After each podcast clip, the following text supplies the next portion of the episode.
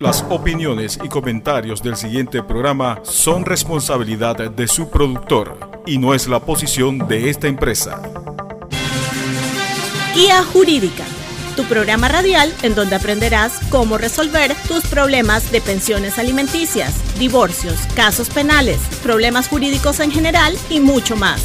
Sintonízanos todos los sábados de 8 de la mañana a 8 y media por KW Continente. Te esperamos. Muy buenos días amigos de KW Continente que nos sintonizan todos los sábados en su programa Guía Jurídico. Hoy, como todos los sábados, eh, en nuestro programa con nuestro amigo Hugo Echeverría, eh, hoy pues eh, saludamos a nuestro compañero Jorge Chan, que pues hoy no, no nos acompañará, pero también hoy en cabina Aurelio. También estamos en, en live, en Instagram, sí, en, nos pueden seguir también, nos pueden, tenemos nuestras llamadas habilitadas también al 229-5885, 264-5711. Buenos días, Hugo, ¿cómo estás? Muy buenos días, Abraham, muy buenos días a todos los radioescuchas, toda la gente que está en, el, en las redes sociales sintonizando también el programa. Esto, bueno, eh, continuando con lo que habíamos comentado el sábado pasado, Abraham, que tenemos la segunda parte de de los delitos contra la fe pública, que verdaderamente son muchas modalidades en las que abarcan este, este tipo delictual y pues hoy vamos a continuar ya que el sábado pasado pues también tuvimos bastante participación. Muchas llamadas. Muchas llamadas. Yo quisiera antes, eh, Hugo, de entrar pues en materia con nuestros seguidores y nuestros radioescuchas. El día de ayer se publicó el decreto ejecutivo 1078 eh, del Ministerio de Salud. Este decreto pues establece unas nuevas condiciones, unas nuevas reglas, nuevas reglas de convivencia en este periodo de pandemia, pues se deja sin efecto eh, la restricción de género que teníamos anteriormente de hombres y mujeres, ya podemos eh, eh, prácticamente salir indistintamente a hacer nuestras diligencias, pero siempre hemos hecho el llamado a que sea con, con, con prudencia, con orden y sobre todo protegiéndonos. De igual manera, se amplía, eh, se reduce el término de toque de queda que se establecía hasta las que era desde las 7 de la noche, ahora pasa a las 11, 11 de la noche. De 11 de la noche a 5 de la mañana es el periodo de toque de queda y se mantienen las restricciones a nuestros amigos de Chiriquí, eh, Bocas del Toro, y Colón, eh, pues eh, estas restricciones de toque de queda de las 5 de la tarde se mantienen en esas provincias. Pues estas son las nuevas medidas que se han establecido como parte del proceso de reapertura. Pues siempre eh, hemos exhortado aquí a todos nuestros seguidores, amigos, a cuidarse. Esperemos que los casos se mantengan prudencialmente o sigan bajando y pues al final eh, podamos recuperar nuestra, nuestras vidas y, pues ese compartir que pues hemos tenido, pero sabiendo que la pandemia llegó para quedarse. Todo eso va a depender del comportamiento que tengamos todos como sociedad. Ya la gente está pidiendo pues ya mucho tiempo en, en, esta modalidad, en este encierro y como quiera, de una forma u otra, pues, se necesita esa, ese movimiento y y también la reactivación de la economía que tanto se ha pedido.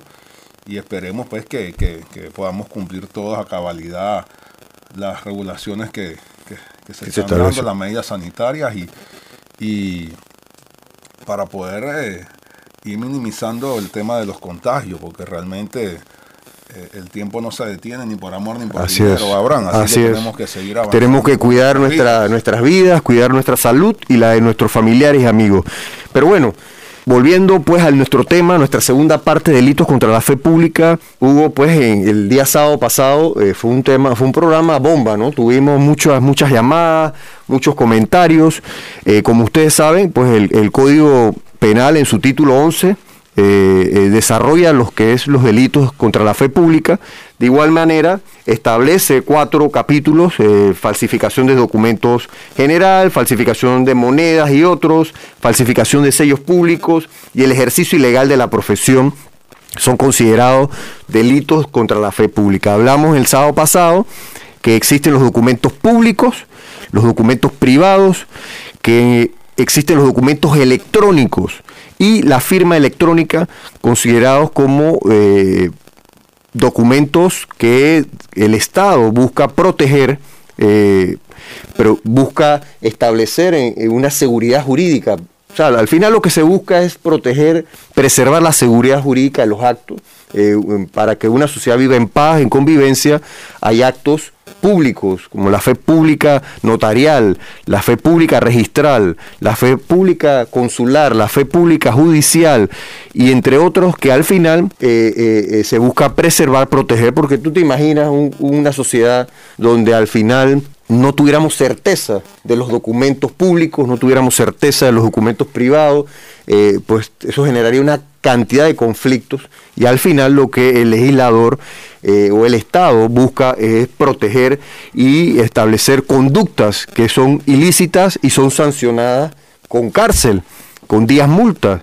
Y frente a eso, pues el, sábado pasado hablamos de lo, eh, nos concentramos en los documentos públicos, nos concentramos en los documentos privados, e igualmente fuimos avanzando en otros temas y prácticamente eh, llegamos al, artículo 370 del Código eh, Penal, donde em, también contempla la falsificación de libros de contabilidad, de estados financieros, eh, registros contables, todos estos documentos eh, también son considerados delitos y eh, recae una sanción de cárcel que va de 10 a 15 años de prisión. Esta es una conducta que incluso va más, va, más allá incluso de, quien realice ese acto, sino que se agrava cuando es un director o un accionista, un propietario, un propietario de la misma.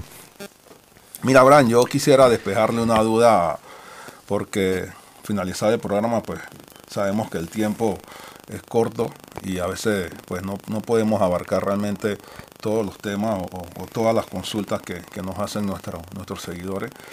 Pero hay un tema que en especial quisiera recalcar y es la diferencia que existe entre estafa y fe pública, ¿verdad? Porque hay una, hay una, hay una confusión realmente con, con estos dos delitos. Y cuando hablamos de estafa, Estamos hablando quien mediante engaño, quien mediante engaño procura un beneficio.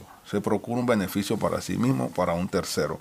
Y cuando hablamos con delitos contra la fe pública, estamos hablando de falsificación, de alteración de un documento público o privado. Y en ese sentido, eh, yo quisiera eh, destacar o poner en conocimiento a, a, toda la ciudadanía que existe desde ya de un tiempo para acá, pues una serie de denuncias que se están dando con una nueva modalidad y es que muchas veces cuando todas las personas que están en lo que es el comercio de, los automóviles, tú vas a comprar un automóvil de segunda, habrán, tú verificas las páginas estas que, que ofertan diferentes páginas o directamente hacia una persona que te esté vendiendo un vehículo pues la persona siempre verifica el registro único vehicular, hace el traspaso, no pasa nada, el traspaso se hizo legal, fueron los dos, o fueron la tarjeta notarial, o fueron juntos a hacer su traspaso al municipio que corresponde el, vehículo. Pero ahora nadie verifica el motor del vehículo. ¿Y qué está pasando? Los carros, los vehículos que muchas personas han tomado con hipotecados y no pueden continuar pagándolo, alteran, alteran, ojo, los papeles con un número o una letra encima del registro único vehicular y ese vehículo entra a registro como si hubiese sido traído de otro país. Entonces nace ese vehículo con un nuevo registro. Entonces cuando usted compra el vehículo, usted no sabe porque no se estila, eso no es la práctica, Abraham, de levantar el motor y, y, tú agarrar el, registro único vehicular y cotejar si es o no es. Y, te lo digo porque ya eh, me han llegado varios casos de, ese, de esa índole y pues se está dando esta modalidad en contubernio con funcionarios pues que se prestan para la inscripción y ese vehículo que el banco o, la entidad financiera que lo financió lo está buscando, pero ese vehículo ya aparece a nombre de otra persona porque un número y una letra cambia todo, Abraham. Un número y una letra cambia absolutamente todo y es otro vehículo. Y por eso se están dando muchas denuncias de que los vehículos no aparecen y después cuando se dan cuenta pues la persona queda afectada porque tiene que ser retenido porque hay un ente que está solicitando la devolución de ese vehículo porque tiene o mantiene una deuda y la persona que compró el vehículo sin tener conocimiento de esta situación pues ¿a quién vas a buscar para reclamarle? Es señor, un, un tema bastante complicado que se está dando en estos momentos aquí en Panamá. Y, ahí estamos hablando de un concurso de delitos, ahí estamos hablando del delito de estafa porque hay un engaño, ahí se presenta un engaño al comprador y también estamos frente al delito de falsificación de documentos públicos en el caso de que sí se altere el número del motor en el registro único vehicular. Ahí, frente a eso, es lo que el Estado persigue y busca sancionar esas conductas para para ahuyentar o alejar pues a quienes pues sepan que aquel que comete estas, estas conductas será sancionado con prisión. Y mucho eh, hay, que, hay que ser en este sentido orientar a nuestros oyentes es que el delito de la fe pública va siempre relacionado, vinculado con otro delito. porque porque por eso es la confusión que tú has planteado de que eh, aclarar lo que el delito de estafa versus el delito contra la fe pública, porque muchas veces esa estafa o ese engaño va sobre la base de un documento público privado que se altera, ¿no?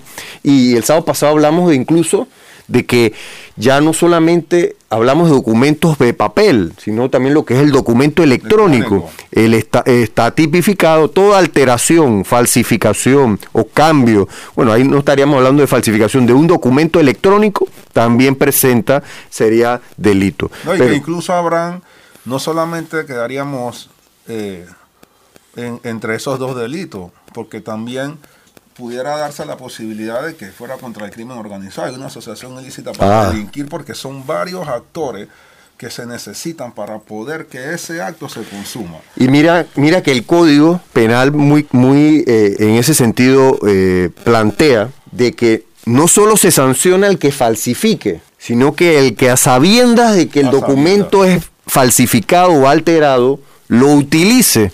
Porque usted dice, no, pero es que yo, yo no lo falsifiqué, yo, yo no, no fui yo. Pero si usted, si se logra demostrar que usted sabía que ese documento fue alterado, fue falsificado, y usted lo utiliza buscando un beneficio, generando un perjuicio a un tercero, usted responde ante la ley con la misma sanción como si usted fuera un autor. Eso muy claro lo plantea el código. Esa es una de, de las situaciones que se dan con este delito o con esta eh, eh, modalidad delictual que, acabo de, mencionar y es que cuando se hacen las investigaciones y se tienen ubicado el vehículo, tú vas manejando el vehículo que tú compraste, que tú realizaste una compra-venta privada con una persona directamente, pero la policía te agarra cuando hacen y comprueban que levantan el motor y comprueban que es el carro que están buscando, tú quedas detenido, Abraham. Tú quedas detenido porque el vehículo fue alterado. Claro. Y después se va a deslindar el tema del contrato, de quién te lo vendió. ¿Qué le podemos recomendar a nuestros oyentes si van a comprar un auto de segunda? De ahora en adelante, de ahora en adelante, mucha gente no conoce esto.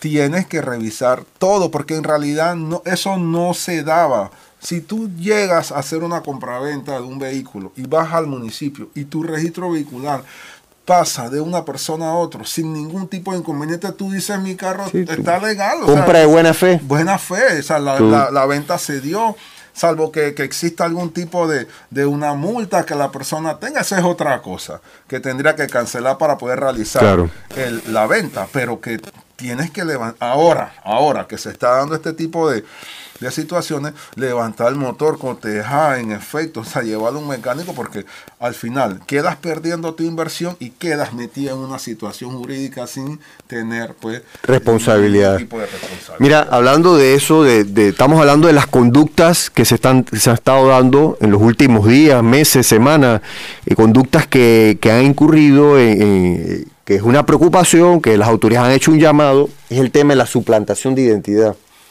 Y o como estamos hablando de delitos contra la fe pública, para usted poder suplantar la identidad, usted tiene que falsificar por lo menos la identidad de, alguien, sea la cédula, ya sea el pasaporte.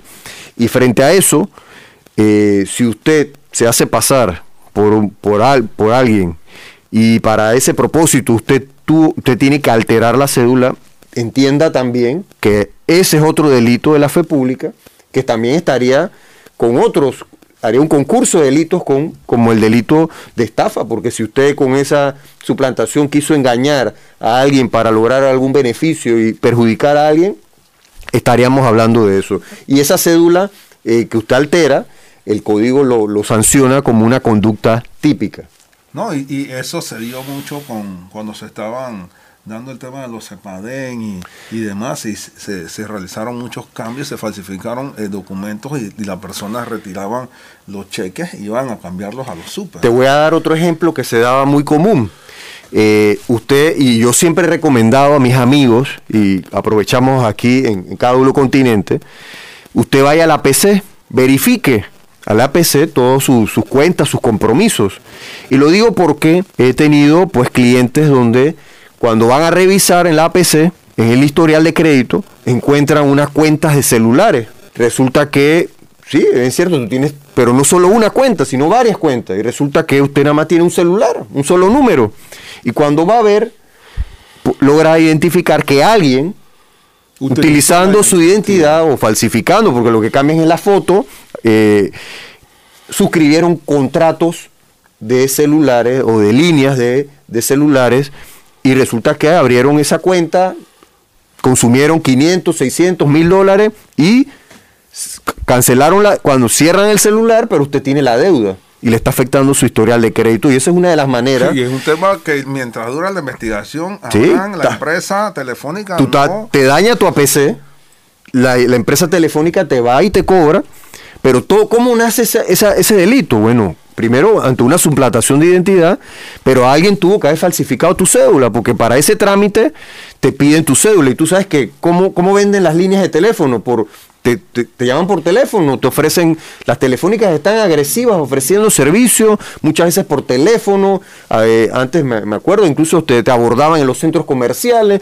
entonces ahí se daba esta modalidad y es por eso que nosotros recomendamos siempre, usted revise su historial de crédito no solamente por, por este tema, sino porque así usted ve qué compromiso usted tiene y ahí hemos detectado eso. Pero bueno, hoy recordamos nuestras líneas telefónicas, hubo el 229-5885 y el 264-5711 para que, pues si tienen algún comentario sobre eh, o alguna experiencia que compartir con nosotros aquí en Cádulo Continente, en nuestra segunda parte de delito contra la fe pública. Abraham, yo quisiera pues hacer comentarios, ya que tú fuiste director del registro público, una entidad que yo creo que es una de las que más delitos contra la fe pública eh, tiene, que, tiene que lidiar con este tipo de, actividad. Y es el, los sellos notariales que se, se están falsificando ahora. Hay gente inescrupulosa que pues copia y, levanta un sello notarial de, de, notarios vigentes e incluso tienen de, de notarios anteriores. Difuntos. Para, sí, para, poder sellar documentos en fechas anteriores. Y es un tema complicado porque eh, eh, es todo, es todo un, trama, una, una, trama que se, que se forma para poder eh, quitarle un bien inmueble a una persona o incluso que se han dado caso, poder, poder general que se inscriben, Abraham, y la persona ya está fallecida y es como explica el Código Civil que eh, con la muerte del mandante se extingue el poder. Y, es un tema que es un bien bien peligroso y, difícil de, de, poder detenerlo justo en la consumación. Y, pasan muchos años incluso hasta después después 5, 6, 10 años que quizás alguna persona pueda activar, ya ese bien ha, ha sido traspasado dos y tres veces. Dos, o sea, es un tema muy complicado y te lo, te lo digo porque se está dando todavía, así se está dando, eh, pareciera que, fuese algo que, quedó en el pasado, pues no es así. Eh, la gente sigue continuando con, con, este tipo de actividades afectando y, y, tomándose bienes patrimoniales de otras personas ahora. Mira, tú diste en el clavo. Definitivamente em, estamos aquí ante dos instancias. Está el, notario, que es responsable de dar fe pública, y el registro, que le corresponde darle publicidad, eh, que conocida como la fe registral, donde le da publicidad a los actos de, transmisión de dominio, de derechos reales. Y frente a eso, claro que sí. Eh, eh, y esto no es algo de, hoy, sino es algo de vieja data que, ha venido eh, desarrollándose. Y bueno, las autoridades hacen esfuerzos estableciendo medidas de seguridad, controles, para evitar que estos tipos de delitos se, cometan. Y aquí también hablamos, porque definitivamente aquí hay falsificación de documentos públicos, falsificación de documentos privados, eh, fraude, eh, incluso estafa. Aquí hay, una serie de delitos y participan una serie de actores. Y tú diste en el clavo. Hay un, hay un capítulo de delitos contra la fe pública que es la alteración de sello.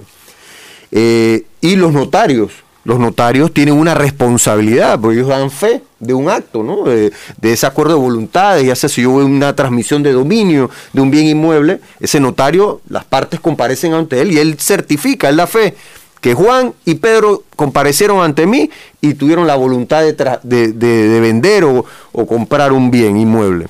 Pero, como tú muy bien dices, eh, eh, hay delito, hay presencia de falsificación de documentos públicos, el papel notarial ese papel. Por eso se creó, algunos notarios establecieron medidas con, con número, numeración, eh, sellos de agua para que no fueran alterados. Uno de los supuestos que se dan es que le alteran, le falsifican el contenido de las escrituras después que son selladas y cerradas. Ahí, ahí estamos una, una alteración, una falsificación de documento público. También se da de que falsifiquen la firma del notario y los sellos. Los sellos. Ese, ese estamos en presencia de otro delito. Acuérdate que todavía eh, los notarios utilizan sellos de goma eh, para cerrar alguna, cerrar su escritura. Sin embargo, en ese esfuerzo para combatir el, ese, el crimen organizado, combatir este tipo de delito, entró la firma electrónica calificada a Panamá y hoy por hoy el notario eh, eso eh, es algo, es una herramienta que tienen para ellos tener algún control, porque a veces la escritura que sale de la notaría al registro puede sufrir muchos cambios si queda en manos de eh, delincuentes o personas que se dediquen a este tipo de malas prácticas. Pero con la, con la figura de la firma electrónica calificada, usted puede, el notario, una vez cierra la escritura, él tiene la responsabilidad él envía la escritura directamente al registro público de Panamá, evitando la manipulación y manteniendo un tipo de control. Ahí se combate y, se, y los riesgos se disminuyen. Claro, hay, hay notarios que, o clientes que prefieren llevar la escritura físicamente. bueno, eso, esa opción existe, pero también aprovechamos a nuestro, a nuestro radio escucha que pues este el mecanismo de la firma electrónica, de que el notario, incluso hay abogados que tenemos la firma electrónica y que podemos nosotros también enviar directamente. Y hay una, ¿qué pasa ahí? Ahí hay una, la responsabilidad queda en manos del notario, no solo con el cierre de la escritura, sino con el envío al registro. Él es el responsable del documento que envía al registro público. Y en el caso que sea el abogado, el abogado tiene la responsabilidad, porque él escaneó y envió ese documento y se hace responsable y mañana, ante la presencia de algún, algún algo irregular, él tiene que responder. De, igual manera, hay, hay, eh, yo, a mí me ha tocado ver escrituras donde era un traspaso de una finca y, cuando van el notario cerró una y cuando llega al registro público son dos. Me ha pasado ver que, se alteran eh, los nombres, se, cambian las páginas. Eso eh, es una práctica que, como tú muy bien planteas, que, que se ha venido dando pero te digo algo, que con la herramienta del uso de la firma electrónica calificada se ha logrado combatir, disminuir en gran medida ese riesgo, porque el contacto, esa manipulación de la escritura entre pasantes, mensajeros, eh, eh, incluso de redes que se dedican a esta práctica, eh, ponen representada más riesgo. Pero en la medida de que tú le quitas esa, esa manipulación, se disminuye. Y es que, Abraham, con el tema de los sellos notariales, se daba antes, ahora no se puede dar porque se modificó el tema de la salida de los menores sin autorización de un padre. Falsificaban los sellos notariales y cuando llegabas al aeropuerto entregabas un, permiso notariado y que hacía migración, adelante. Sí. ¿verdad? Y eso se dio mucho y muchas denuncias que se dieron cuando la salida de los menores.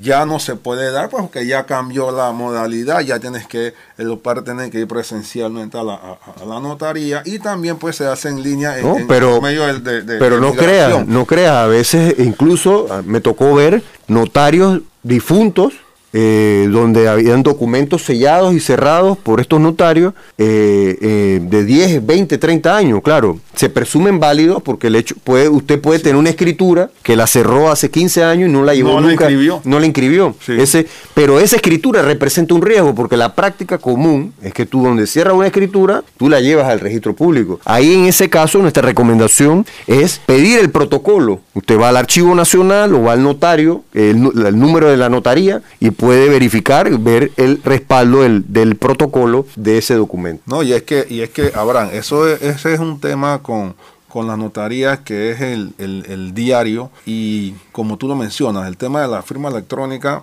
ya todos debemos ir hacia allá porque no somos todos los que, Sí. la firma es un proceso, esto ha sido un proceso de, de educación, de orientación, y no solo en el registro, esto debe utilizarse Cancillería, debería ya esas autenticaciones de papel con un tape, Totalmente. con un tape. O sea, eso ya debe pasar, eh, debe ser un tema del pasado. Debemos ir apl- aplicando eh, en todos esos documentos que representan un riesgo, eh, que, que lo vemos día a día, donde hay, donde se presenten denuncias, en esos documentos hay que ir trabajando en el uso de la firma electrónica calificada, porque eso le da seguridad, le da certeza, le da autenticidad al documento, aparte de la, de la, de la función que haga el notario y lo que haga el, el- No, el y por- registrador. Por supuesto que tú te sientes también mucho más protegido de, de- sobre, sobre ese documento, que, que es lo, Sí. que es lo que realmente importa y, y que se ha dado, porque quiero que sepa, con todo, con toda la tecnología que tenemos, pues también van a salir nuevas Claro. modalidades delictuales Claro. que también Claro. se van a Acuérdate adecuar que- a este tipo de, de- de Acuérdate que el, el gran problema es que el, el delincuente va por delante, mientras el Estado va tratando de establecer controles y medidas, a veces el crimen organizado va, va mucho más adelante porque está día a día pensando a ver cómo le busca eh, la puerta o la ventana para poder cometer. Y ahí es donde nosotros debemos estar para siempre prevenir y orientar, y es lo que buscamos en este programa siempre. Por eso es una Eh, recomendación, Abraham, eh, a todas las personas pues que están eh, pendientes al programa, todo lo que tenga que ver con traspaso de documentos, eh, de, de- de bienes inmuebles, de bienes muebles, tienes que estar pendiente. leer, revisar, Todo. Cotejar Y- tus documentos. Nada, nada con apuro, porque muchas veces con el apuro, no, que vamos mañana mismo, que ya esto es para hoy, que Sí. tiene que tener mucho cuidado con eso y hacemos la recomendación y el llamado porque por muy ser persona o por mucha confianza que usted tenga con la persona, incluso la persona pudo haber sido estafada y no sabe. Así es. Y está traspasando un bien y usted también va a ser parte es. de esa de ese daño Usted, lateral. usted tiene que- cómo validar esa información en la base de datos del registro público. Usted tiene muchos mecanismos, siempre eh, con su abogado, consulte, eh, oriéntese frente a estas situaciones, que usted pueda tener alguna sospecha frente a eso. Pero el próximo sábado, eh, eh, Hugo, vamos a tener un invitado muy especial, casualmente, producto de este, de este tema, ¿no? Y es el tema, vamos a hablar de los pasaportes Ok. electrónicos y sus medidas de seguridad. Vamos a tener un invitado que nos va a hablar eh, al respecto. Hemos anunciado importante, documento importante que ha venido a a establecer medidas de seguridad por, y precisamente por esto, porque el mundo va cambiando, va muy rápido y los riesgos no solamente eh, en el país, sino los riesgos a veces estos son delitos que vienen importados, vienen Sí, de otros países que eh, intentan pues eh, aprovecharse del- del- de la confianza. O sea que el panameño es, es confianzudo, el panameño realmente, es, es- es- siempre lo he dicho, es un, es un ser humano noble, siempre que actúa de buena fe. Pero bueno, Abraham, esto Se solamente nos, se nos acabó el programa, Hugo. Siempre, Yo estaba, siempre tratando me estaba, de- estaba en esa inspiración yo- y, con, y nos quedaron algunos temas ahí pendientes. No, pero ¿no? para eso estamos todos los sábados, ahora para darle continuidad a los temas y poner en conocimiento a, a todas las personas sobre, sobre los temas jurídicos relevantes que se dan en el día a día. Solamente nos queda decirle pues que eh, nos dan una nueva oportunidad a partir del lunes. Tenemos que tener mesura, actuar con, con mucha responsabilidad y evitemos que nuevamente nos tengan que restringir. Así que ya es un tema personal de cada uno de, de nosotros de poner nuestro granito de arena para salir adelante. Así que bueno, de mi parte me despido Hugo Echeverría, saludos a todos ustedes, gracias por estar en sintonía y nos vemos el próximo sábado en Guía Jurídico. Nos vemos el próximo sábado. Eh, su amigo Hernando Abraham Carrasquilla también. Así que no, no olviden sintonizarnos todos los sábados a las 8 de la mañana en Cádulo Continente. Guía Jurídica tu programa radial en donde aprenderás cómo resolver tus problemas de pensiones alimenticias, divorcios, casos penales, problemas jurídicos en general y mucho más. Sintonízanos todos los sábados de 8 de la mañana a 8 y media por KW Continente. Te esperamos.